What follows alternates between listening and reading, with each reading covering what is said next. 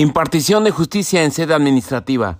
Tema 4.2. Artículo 123, apartado A, fracción 20, párrafo segundo y cuarto de la Constitución Política de los Estados Unidos Mexicanos. Artículos 590A, 590B, 590C, 590D, 590E, 684A, 684B, 684C, 684D, 684E y 685 ter de la Ley Federal del Trabajo. Tema 4.2. Controversias laborales en sede administrativa. Análisis de la función conciliatoria en el marco del nuevo sistema de justicia laboral. Todo esto con un fin netamente académico. 4.2.1 Autoridades encargadas de la función conciliatoria. El Centro Federal de Conciliación y Registro Laboral. 4.2.2 Autoridades encargadas de la función conciliatoria. Centros locales de conciliación laboral. 4.2.3 El procedimiento conciliatorio prejudicial. 4.2.4 Supuestos de excepción de instancia conciliatoria. Y comenzamos. Tema 4.2. Controversias laborales en sede administrativa. Análisis de la función conciliatoria en el marco del nuevo sistema de justicia laboral. 4.2.1. Autoridades encargadas de la función conciliatoria. El Centro Federal de Conciliación y Registro Laboral. De conformidad con la Ley Federal de Trabajo, en materia federal, será el Centro Federal de Conciliación y Registro Laboral quien se encargará de cumplir con la función conciliatoria a que se refiere el párrafo cuarto de la fracción 20 del artículo 123 constitucional Repetimos, en materia federal, será el Centro Federal de Conciliación y Registro Laboral quien se encargará de cumplir con la función conciliatoria a que se refiere el párrafo cuarto de la fracción 20 del artículo 123 constitucional. Adicionalmente, el centro será competente para uno Registrar los contratos colectivos de trabajo, reglamentos interiores de trabajo y de las organizaciones sindicales, así como todos los actos y procedimientos administrativos. 2. Establecer el servicio profesional de carrera y selección de su personal. 3. Establecer los planes de capacitación y desarrollo profesionales, e incorporando la perspectiva de género y el enfoque de derechos humanos. Esto de acuerdo al artículo 590A de la Ley Federal de Trabajo. Repetimos, adicionalmente, el centro será competente para conocer de 1. El registro de los contratos colectivos de trabajo, reglamentos interiores de trabajo y de las organizaciones sindicales, así como todos los actos y procedimientos administrativos. 2. Establecer el servicio profesional de carrera y selección de su personal. 3. Establecer los planes de capacitación y desarrollo profesional, incorporando la perspectiva de género y el enfoque de derechos humanos. Artículo 590-A de la LFT. Por naturaleza jurídica, el Centro Federal de Conciliación y Registro Laboral es un organismo público descentralizado del gobierno federal, con domicilio en la Ciudad de México. Contará con oficinas regionales conforme a los lineamientos que establezca el órgano de gobierno. Tendrá personalidad jurídica y patrimonio propios, plena autonomía técnica, operativa, presupuestaria, de decisión y de gestión. Repetimos, por naturaleza jurídica, el Centro Federal de Conciliación y Registro Laboral es un organismo público descentralizado del gobierno federal, con domicilio en la Ciudad de México. Contará con oficinas regionales conforme a los lineamientos que establezca el órgano de gobierno. Tendrá personalidad jurídica y patrimonio propios, plena autonomía técnica, operativa, presupuestaria de decisión y de gestión. El Centro Federal de Conciliación y Registro Laboral se regirá por los principios de certeza, independencia, legalidad, imparcialidad, igualdad, confiabilidad, eficacia, objetividad, profesionalismo, transparencia y publicidad. Repetimos, el Centro Federal de Conciliación y Registro Laboral se regirá por los principios de certeza, independencia, legalidad, imparcialidad, igualdad, confiabilidad, eficacia, objetividad, profesionalismo, transparencia y publicidad. Artículo 590b de la LFT. El Centro Federal de Conciliación y Registro Laboral contará con una junta de gobierno, la cual será integrada por el titular de la Secretaría del Trabajo y Previsión Social como miembro propietario o su suplente, quien fungirá como presidente de dicha junta de gobierno. El titular de la Secretaría de Hacienda y Crédito Público como miembro propietario o su suplente. El titular del Instituto Nacional de Transparencia y Acceso a la Información y Protección de Datos Personales como miembro propietario o su suplente. El presidente del Instituto Nacional de Estadística y Geografía como miembro propietario o su suplente. El, el presidente de Nacional Electoral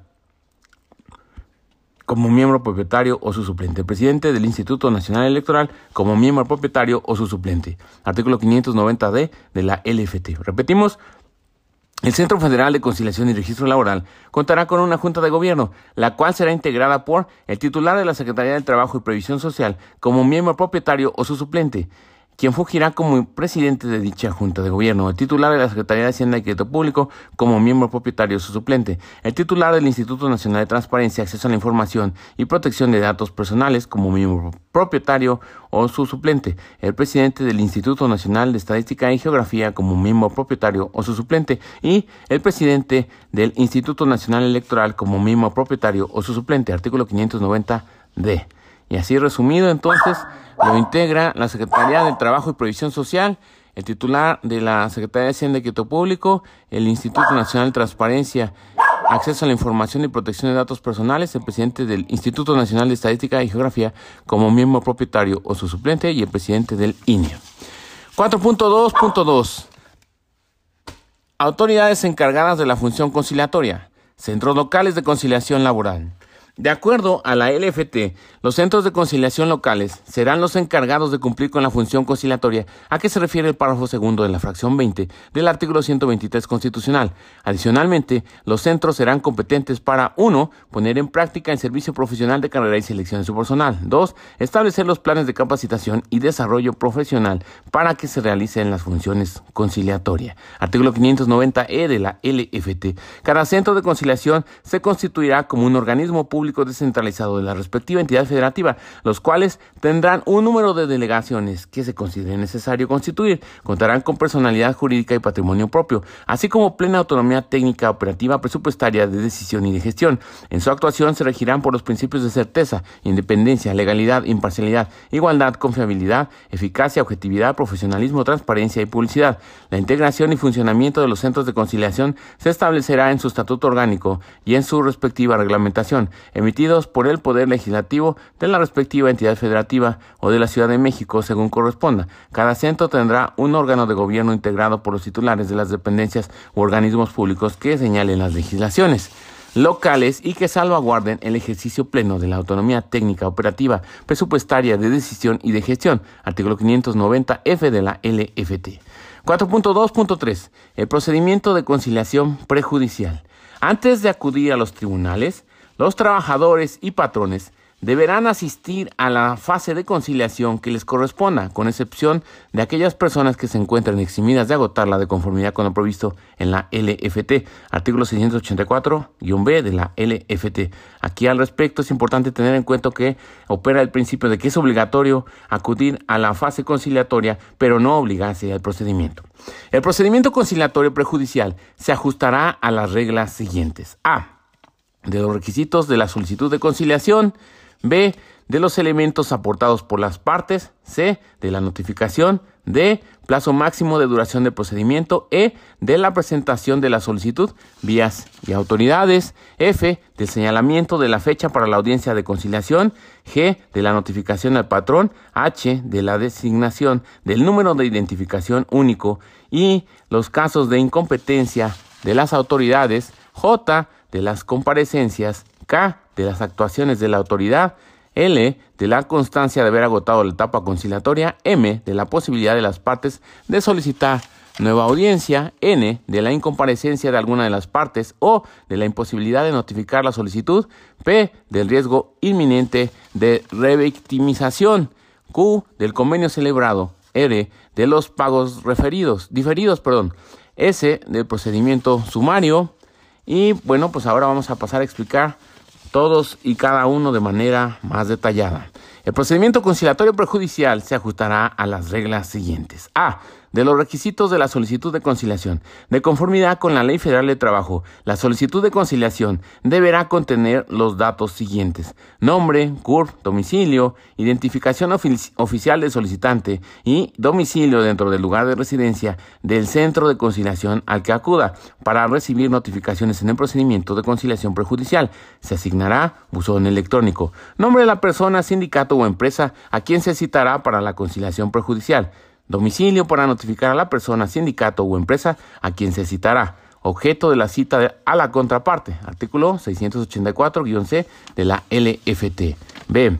de los elementos aportados por las partes. La Ley Federal del Trabajo establece que los elementos aportados por las partes no podrán constituir prueba o indicio en ningún procedimiento administrativo o judicial. El tratamiento de los datos proporcionados por los interesados estará sujeto a la Ley General de Protección de Datos Personales en posesión de sujetos obligados y a la Ley General de Transparencia y Acceso a la Información Pública. Artículo 684-C de la LFT. C. De la notificación. El solicitante será notificado de la fecha y hora para la celebración de la audiencia de conciliación o del acuerdo de incompetencia al momento de presentar su solicitud. Artículo 684-C de la LFT. D. El plazo máximo de duración del procedimiento. El procedimiento de conciliación no deberá exceder de 45 días naturales. Artículo 684-D de la LFT. E de la presentación de la solicitud, vías y autoridades. La solicitud de conciliación será presentada ante el Centro Federal de Conciliación y Registro Laboral o al Centro de Conciliación Local que corresponda, vía comparecencia o electrónica. Los centros de conciliación auxiliarán a los interesados que así lo soliciten para elaborar su petición. Deberán proporcionar asesoría jurídica de manera gratuita sobre sus derechos y los plazos de prescripción de los mismos, así como respecto de los procedimientos de conciliación y jurisdiccionales para solucionar los conflictos laborales del señalamiento de la fecha para la audiencia de conciliación. Al momento en que reciban la solicitud, la autoridad conciliadora eh, señalará día y hora para la celebración de una audiencia de conciliación que deberá efectuarse dentro de los 15 días siguientes. G. De la notificación al patrón. El citatorio se notificará personalmente al patrón cuando menos con cinco días de anticipación a la audiencia, apercibiéndole que de no comparecer por sí o por conducto de su representante legal o bien por medio de apoderado con facultades suficientes, se le impondrá una multa entre 50 y 100 veces la unidad de medida y actualización y se le tendrá por inconforme con todo arreglo conciliatorio. H. De la designación del número de identificación único. Al recibir la solicitud de conciliación, la autoridad conciliadora le asignará un número de identificación único y un buzón electrónico al interesado que será creado para comunicaciones en lo que hace al procedimiento de conciliación prejudicial. Finalmente, designará por turno una sala de conciliación. Y los casos de incompetencia de las autoridades. En caso de no ser competente, la autoridad conciliadora deberá emitir la solicitud al centro de conciliación competente vía electrónica dentro de las 24 horas siguientes de recibida la solicitud, lo cual deberá notificar al solicitante para que acuda ante ella a continuar el procedimiento. La autoridad conciliadora se pronunciará respecto de la personalidad cuando se trate de solicitudes de personas morales. J. De las comparecencias. El trabajador solicitante de la instancia conciliatoria deberá acudir personalmente a la audiencia. Podrá asistir acompañado por una persona de su confianza, pero no se reconocerá a esta como apoderado por tratarse de un procedimiento de conciliación y no de un juicio. No obstante, el trabajador también podrá ser asistido por un licenciado en Derecho, abogado o un procurador de la defensa del trabajo. El patrón deberá asistir personalmente o por conducto de representante con facultades suficientes para obligarse a su nombre. Si las partes acuden a la audiencia, la autoridad conciliadora deberá requerirles para que se identifiquen con cualquier documento oficial y, en su caso, verificar que la persona que comparezca en representación de la persona moral acredite su personalidad. K de las actuaciones de la autoridad. La autoridad conciliador podrá formular una propuesta de contenido y alcances de un arreglo conciliatorio, planteando opciones de solución justa y equitativa que a su juicio sean adecuadas para dar por terminada la controversia. De estar de acuerdo las partes, celebrarán convenio por escrito que deberá ratificarse en ese acto entregándose copia autorizada de este. Repetimos, de las actuaciones de la autoridad. La autoridad conciliatoria formulará una propuesta de contenido y alcances de un arreglo conciliatorio, planteando opciones de solución justa y equitativa que a su juicio sean adecuadas para dar por terminada la controversia. De estar de acuerdo las partes, celebrarán convenio por escrito que deberá ratificarse en ese acto, entregándose copia autorizada de este. L. De la constancia de haber agotado la etapa conciliatoria. De no llegar a un acuerdo, la, autoridad conciliadora emitirán la constancia de haber agotado la etapa de conciliación prejudicial obligatoria. M. De la posibilidad de las partes de solicitar nueva audiencia. Las partes, de común acuerdo, podrán solicitar se fije nueva eh, fecha para la audiencia de conciliación, que deberá celebrarse dentro de los cinco días siguientes. N. De la comparecencia de alguna de las partes. Cuando alguna de las partes o ambas no comparezca a la audiencia de conciliación por causa justificada, no obstante estar debidamente notificados, se señalará nueva fecha y hora para la celebración de la audiencia, misma que deberá realizarse dentro de los cinco días siguientes. La parte que deba la parte que acuda será notificada en ese acto. La contraparte que no acuda lo será por el boletín del centro y en su caso por buzón electrónico. Si a la audiencia de conciliación solo comparece el solicitante, la autoridad conciliatoria emitirá la constancia de haber agotado la etapa de conciliación prejudicial obligatoria. Si solo comparece el citado, se archivará el expediente por falta de interés del solicitante. En ambos casos, se reanudarán los plazos de prescripción a partir del día siguiente a la fecha de la audiencia, dejando a salvo los derechos del trabajador para solicitar nuevamente la conciliación. O de la imposibilidad de notificar la solicitud. En el caso de que el notificador no haya logrado notificar a la persona, empresa o sindicato a citar, no obstante haberlo intentado, la autoridad conciliadora dará por terminada la instancia y emitirá constancia dejando a salvo los derechos del solicitante de la conciliación para promover juicio ante el tribunal competente. P del riesgo inminente de revictimización. Cuando en la solicitud de conciliación se manifieste la existencia de acoso sexual, discriminación u otros actos de violencia contemplados por la ley, en los que exista el riesgo inminente de revictimización, la autoridad conciliadora tomará las medidas conducentes para que en ningún momento se reúna o encare a la persona citada a la que se le atribuyen tales actos. En estos casos, el procedimiento de conciliación se llevará con el representante o apoderado del citado, evitando que la presunta víctima y la persona o personas a quien se atribuyen los actos de violencia se reúnen o encuentren en un mismo espacio. Q. Del convenio celebrado. Una vez que se celebre el convenio ante los centros de conciliación, adquirirá la condición de cosa juzgada, teniendo la calidad de un título para iniciar acciones ejecutivas sin necesidad de ratificación. Cualquiera de las partes podrá promover su cumplimiento mediante el procedimiento de ejecución de sentencia que establece esta ley ante el tribunal competente. Al celebrar convenio, las autoridades conciliadoras entregarán copia certificada del mismo por cada una de las partes. Asimismo, también se les entregará copia certificada de las actas donde conste el cumplimiento del convenio. La autoridad es responsable de que el convenio que se celebre cumpla con los requisitos y prestaciones que esta ley establece, aplicables al caso concreto. Si las partes dan cumplimiento voluntario al convenio celebrado, certificará dicha circunstancia, dando fe de que el trabajador recibe completo y personalmente el pago pactado en el convenio. De los pagos diferidos. En caso de que las partes establezcan pagos diferidos en una o más parcialidades a cubrir en fecha diversa a la celebración del convenio, deberá fijarse una pena convencional para el caso de incumplimiento. Esta consistirá en una cantidad no menor al salario diario del trabajador por cada día que transcurra sin que se dé cumplimiento cabal al convenio. En caso de que las partes establezcan pagos diferidos en una o más parcialidades a cubrir en fecha diversa a la celebración del convenio, deberá fijarse una pena convencional para el caso de incumplimiento. Esta consistirá en una cantidad no menor al salario diario del trabajador por cada día que transcurra sin que se dé cumplimiento cabal al convenio. S. De procedimiento sumario. Cuando así lo requiera el solicitante, el centro de conciliación podrá fijar la audiencia de conciliación dentro de los cinco días hábiles siguientes a la presentación de la solicitud, para lo cual le proporcionará el citatorio a la audiencia con el fin eh, de que el solicitante se haga cargo de entregarlo directamente, directamente a la persona o personas citadas. En este caso, de presentarse ambas partes a la audiencia de conciliación, se procederá a su celebración. Si el solicitante no se presenta a la audiencia, se archivará el asunto por falta de interés, sin emisión de la constancia de haber agotado la conciliación, salvo que justifique su inasistencia a juicio del conciliador. Si se presenta solamente el solicitante de la conciliación, se señalará nueva fecha y hora para la audiencia de conciliación dentro de los siguientes 15 días, ajustándose a las reglas del procedimiento. En dicha audiencia de conciliación, el centro de conciliación procederá a geolocalizar el domicilio de la parte citada con auxilio del solicitante. En caso de no poder geolocalizarlo, el centro de conciliación fijará una nueva cita para que, acompañado del interesado, se proceda a realizar la citación correspondiente. Artículo 684-E de la Ley Federal del Trabajo.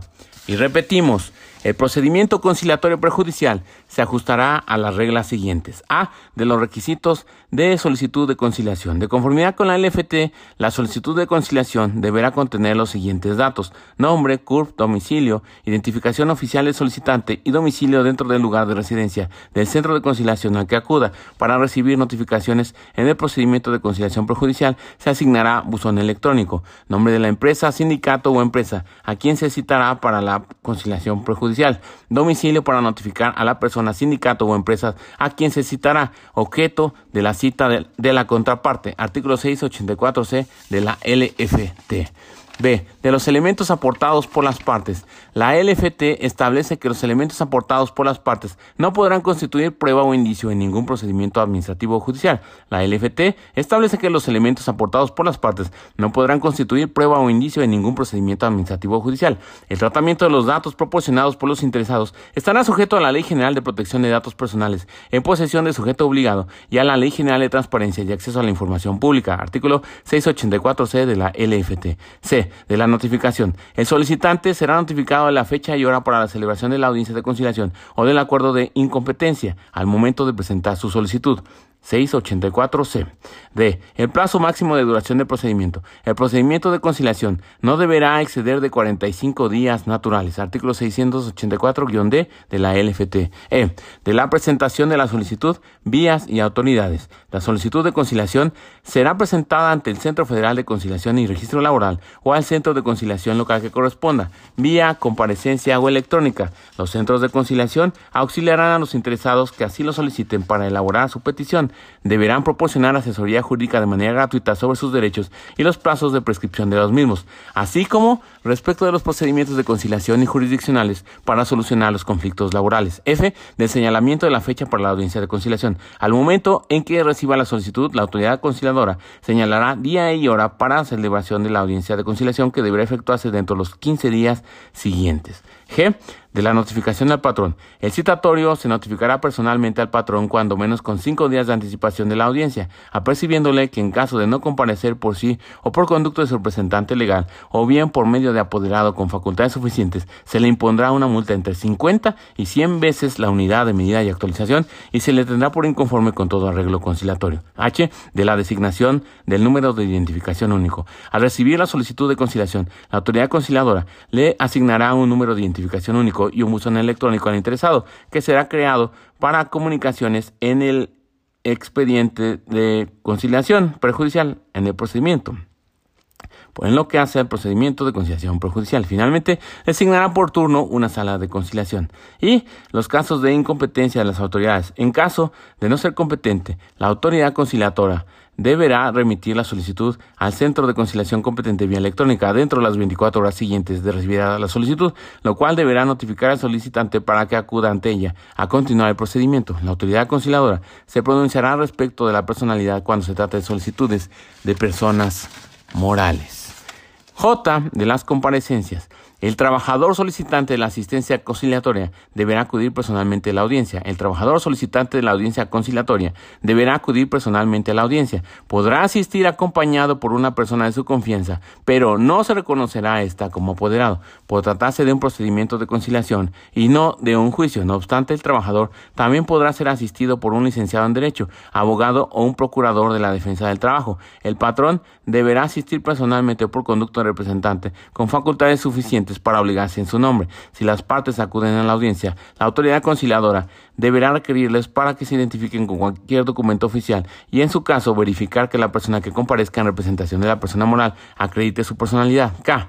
De las actuaciones de la autoridad. La autoridad conciliadora formulará una propuesta de contenido y alcances de un arreglo conciliatorio, planteando opciones de solución justa y equitativa que a su juicio sean adecuadas para dar por terminada la controversia. De estar de acuerdo las partes, celebrarán convenio por escrito que deberá ratificarse en ese acto, entregándose copia autorizada de este de las actuaciones de la autoridad, la autoridad conciliatoria reformulará una propuesta de contenido y alcances de un arreglo conciliatorio, planteando opciones de solución justa y equitativa que a su juicio sean adecuadas para dar por terminada la controversia. De estar de acuerdo las partes, celebrarán convenio por escrito que deberá ratificarse en ese acto, entregándose copia autorizada de este. L. De las constancias de haber agotado la etapa conciliatoria. De no llegar a un acuerdo, la autoridad conciliatoria emitirá la constancia de haber agotado la etapa de constancia eh, prejudicial obligatoria.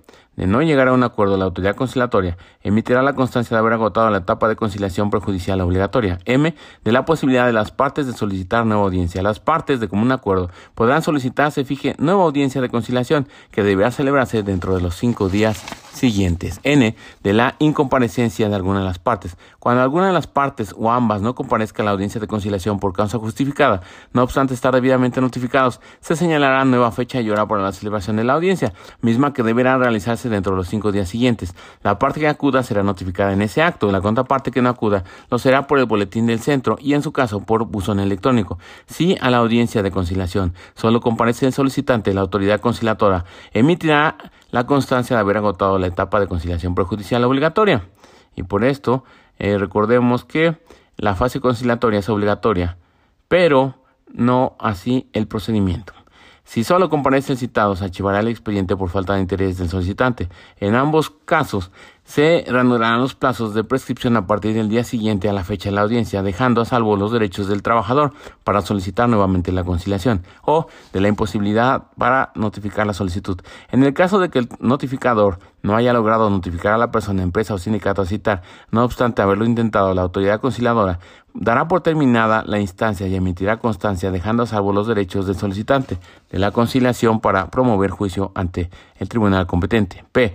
Del riesgo inminente de revictimización. Cuando en la solicitud de conciliación se manifieste la existencia de acoso sexual, discriminación u otros actos de violencia contemplados por la ley en los que exista el riesgo inminente de revictimización, la autoridad conciliadora tomará las medidas conducentes para que en ningún momento se reúna o encare a la persona citada a la que se le atribuyen tales actos. En estos casos, el procedimiento de conciliación se llevará con el representante o apoderado del citado, evitando que la presunta víctima o la persona o personas a quienes se atribuyen los actos de violencia se reúnan o encuentren en un mismo espacio. Q del convenio celebrado. Una vez que se celebre el convenio ante los centros de conciliación, adquirirá la condición de cosa juzgada teniendo la calidad de un título para iniciar acciones ejecutivas sin necesidad de ratificación. Una vez que se celebre el convenio ante los centros de conciliación, adquirirá la condición de cosa juzgada, teniendo la calidad de un título para iniciar acciones ejecutivas sin necesidad de ratificación.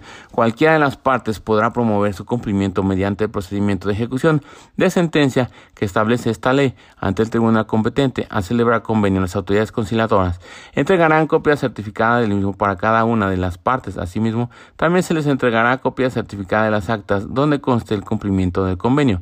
La autoridad conciliadora es responsable de que el convenio que se celebre cumpla con los requisitos y prestaciones que esta ley establece aplicables al caso concreto. Si las partes dan cumplimiento voluntario al convenio celebrado, certificará dicha circunstancia, dando fe de que el trabajador recibe completo y personalmente el pago pactado en el convenio. R.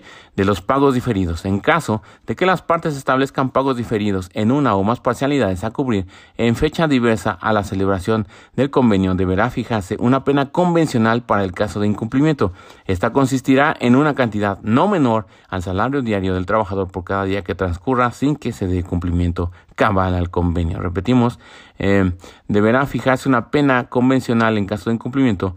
Eh, que consistirá en una cantidad no menor al salario diario del trabajador por cada día que transcurra sin que se dé cumplimiento cabal al convenio. Ese de procedimiento sumario. Cuando así lo requiera el solicitante, el centro de conciliación podrá fijar la audiencia de conciliación dentro de los cinco días hábiles siguientes a la presentación de la solicitud, para lo cual le proporcionará el citatorio a la audiencia con el fin de que el solicitante se hará se haga cargo de entregarlo directamente a la persona o personas citadas. En este caso, de presentarse ambas partes a la audiencia de conciliación, se procederá a su celebración. Si el solicitante no se presenta a la audiencia, se archivará el asunto por falta de interés, sin emisión de la constancia de haber agotado la conciliación, salvo que justifique su inasistencia a juicio del conciliador. Si se presenta solamente el solicitante de la conciliación, se señalará nueva fecha y hora para la celebración de la audiencia de conciliación dentro de los siguientes 15 días, ajustándose a las reglas del procedimiento. En dicha audiencia de conciliación, el centro de conciliación procederá a geolocalizar el domicilio de la parte citada con auxilio del solicitante. En caso de no poderlo geolocalizar, el centro de conciliación fijará una cita para que, acompañado del interesado, se proceda a realizar la citación correspondiente. Artículo 684E de la LFT. Y entonces, ya nomás resumido, el procedimiento conciliatorio perjudicial se ajustará a las reglas siguientes. ¿Eh? A. Los requisitos de solicitud de conciliación. B. De los elementos aportados por las partes. C. De la notificación. D plazo máximo de duración del procedimiento, E, de la presentación de la solicitud, vías y autoridades. F, del señalamiento de la fecha por la audiencia de conciliación. G, de la notificación al patrón. H, de la asignación del número de identificación único. Y los casos de incompetencia de las autoridades. J de las comparecencias. Aquí es importante recordar que el trabajador solicitante de la instancia conciliatoria deberá acudir personalmente a la audiencia. Podrá asistir acompañado por una persona de su confianza, pero no se reconocerá a esta como apoderado por tratarse de un procedimiento de conciliación y no de un juicio. No obstante, el trabajador también podrá ser asistido de un licenciado en Derecho, abogado o un procurador de la defensa del trabajo. K de las actuaciones de la autoridad. L de las constancias de haber agotado la etapa conciliatoria, M de la posibilidad de las partes de solicitar nueva audiencia, N de la incomparecencia de alguna de las partes. O de la imposibilidad de notificar la solicitud, P del riesgo inminente de revictimización, Q del convenio celebrado, R de los pagos diferidos, S del procedimiento sumario. Y todo esto está en el artículo 684E de la LFT. 4.2.2 Supuestos de excepción de instancia conciliatoria. De conformidad con el texto legal, quedan exceptuados de agotar la instancia conciliatoria cuando se trate de conflictos inherentes a los siguientes supuestos. A. Categorías sospechosas. B. Beneficiarios por muerte. C. Seguridad social. D. Tutela de derechos fundamentales. Y vamos a explicar cada uno de ellos. A. Categorías sospechosas. Discriminación en el empleo y ocupación por embarazo, así como por razones de sexo, orientación sexual, raza, religión, origen étnico, condición social o acoso u hostigamiento sexual. Categorías sospechosas, discriminación en el empleo y ocupación por embarazo, así como por razones de sexo, orientación sexual, raza, religión, origen étnico, condición social o acoso u hostigamiento sexual. B. Beneficiarios por muerte. C. Seguridad social. Prestaciones de seguridad social por riesgos de trabajo, maternidad, enfermedades, invalidez, vida, guarderías y prestaciones en especie y accidentes de trabajo. Seguridad social. Prestaciones de seguridad social por riesgos de trabajo, maternidad, enfermedades, invalidez, vida, guarderías y prestaciones en especie y accidentes de trabajo de tutela de derechos fundamentales. La tutela de derechos fundamentales y libertades públicas, ambos de carácter laboral, entendidos en estos rubros, los relacionados con la libertad de asociación, libertad sindical y el reconocimiento efectivo de la negociación colectiva. Eh, B. Trata laboral, así como trabajo forzoso y obligatorio y trabajo infantil. Tutela de derechos fundamentales. La tutela de derechos fundamentales y libertades públicas, ambos de carácter laboral, entendidos en estos rubros los relacionados con A. La libertad de asociación, libertad sindical y el reconocimiento efectivo de la negociación colectiva. B. Trata laboral, así como trabajo forzoso y obligatorio y trabajo infantil. Repetimos los supuestos de excepción de instancia conciliatoria. Eh, cuando se trata de conflictos inherentes a los siguientes supuestos, A, categorías sospechosas, B, beneficiarios por muerte, C, seguridad social, D, tutela de derechos fundamentales. Para la actualización de esas excepciones se deberá acreditar la existencia de indicios que generen al tribunal la razonable sospecha, apariencia o presunción de que se están vulnerado alguno de estos derechos. Otros supuestos también de excepción serían E, la titularidad del contrato colectivo de trabajo o contrato ley, la disputa de la titularidad de contratos colectivos o contratos ley, F, estatutos de los sindicatos, la impugnación de los estatutos de los sindicatos o su modificación. Todo esto en el artículo 685 ter. Y entonces repetimos todos, A, categorías sospechosas, B, beneficiarios por muerte, C, seguridad social, D, tutela de derechos fundamentales, E, titularidad del contrato colectivo de trabajo o contrato ley y F, estatutos de los sindicatos. Ya le damos una última repatada. A. Categorías sospechosas, discriminación en el empleo y orientación por embarazo, así como por razones de sexo, orientación sexual, raza, religión, origen étnico, condición social o acoso o hostigamiento sexual.